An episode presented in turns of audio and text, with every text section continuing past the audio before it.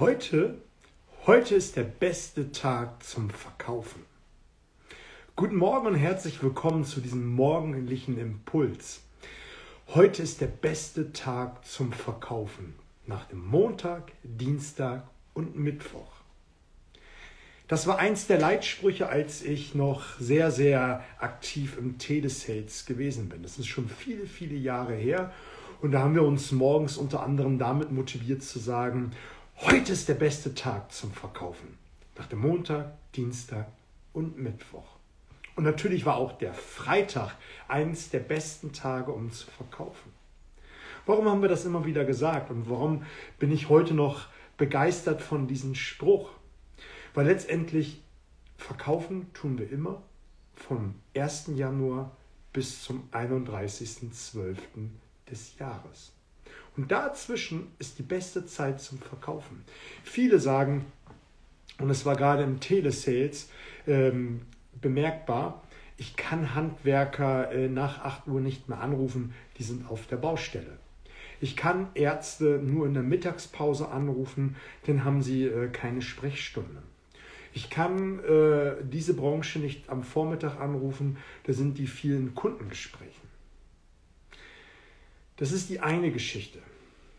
Und dann sage ich gleich etwas zu. Die andere ist, was meiner Meinung nach dahinter steckt, ist, das sind Glaubenssysteme.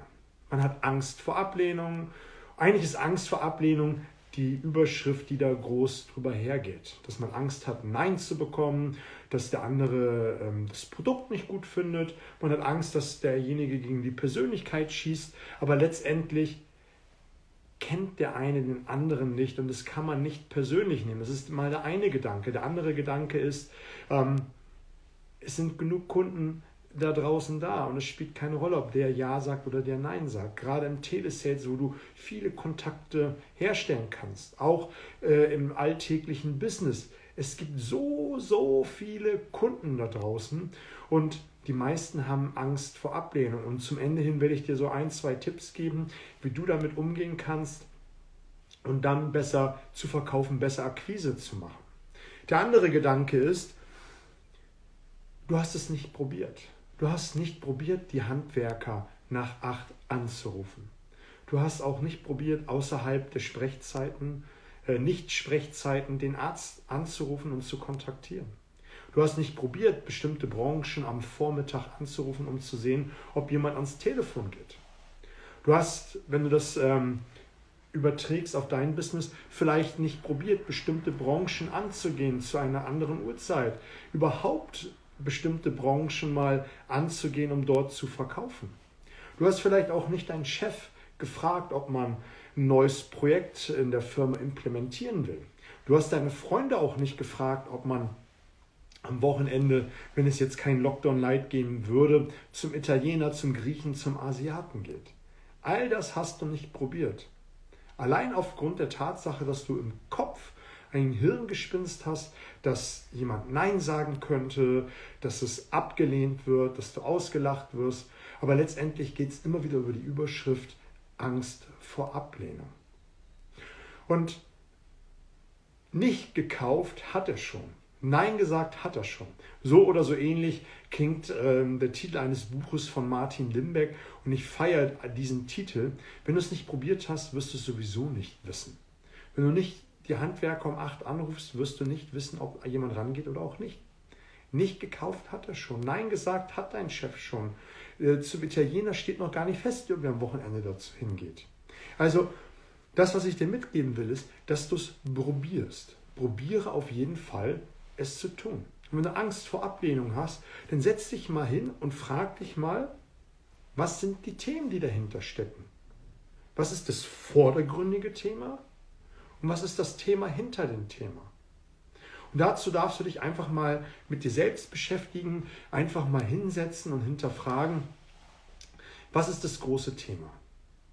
Wenn ich den Telefonhörer in die Hand nehme, habe ich Angst, jetzt diesen Kunden anzurufen, weil er mir scheint, dass es ein sehr, sehr großer Kunde ist. Da habe ich sowieso keine Chance. Oder es ist das Thema dahinter, dass ich äh, durch Erfahrung erlernt habe, dass man ein Nein akzeptieren sollte, dass man das Verkaufen etwas Schlechtes ist. Und dann sollte man sich vielleicht auffragen, woher das kommt, was ist das Thema. Und dann gehst du an Glaubenssatzarbeit. Und dazu habe ich den einen oder anderen Podcast gemacht. Äh, dazu biete ich auch Coaching und Trainings an. Du kannst auch mal für dich mal schauen, was gut und richtig ist. Ähm, um dort richtig zu agieren. Und wenn du diese Fäden auflöst, dann wirst du nach und nach mehr in die Akquise gehen. Das nächste ist, was du machen kannst, wenn du Angst vor Akquise hast. Wir hatten alle irgendwann schon mal im Leben Ängste gehabt. Angst vor dem Autofahren, Angst vor dem Fahrradfahren, Angst vielleicht eine neue äh, Tätigkeit auszuüben. Aber mit jedes Mal tun, jedes Mal umsetzen, ist die Angst weniger und weniger geworden.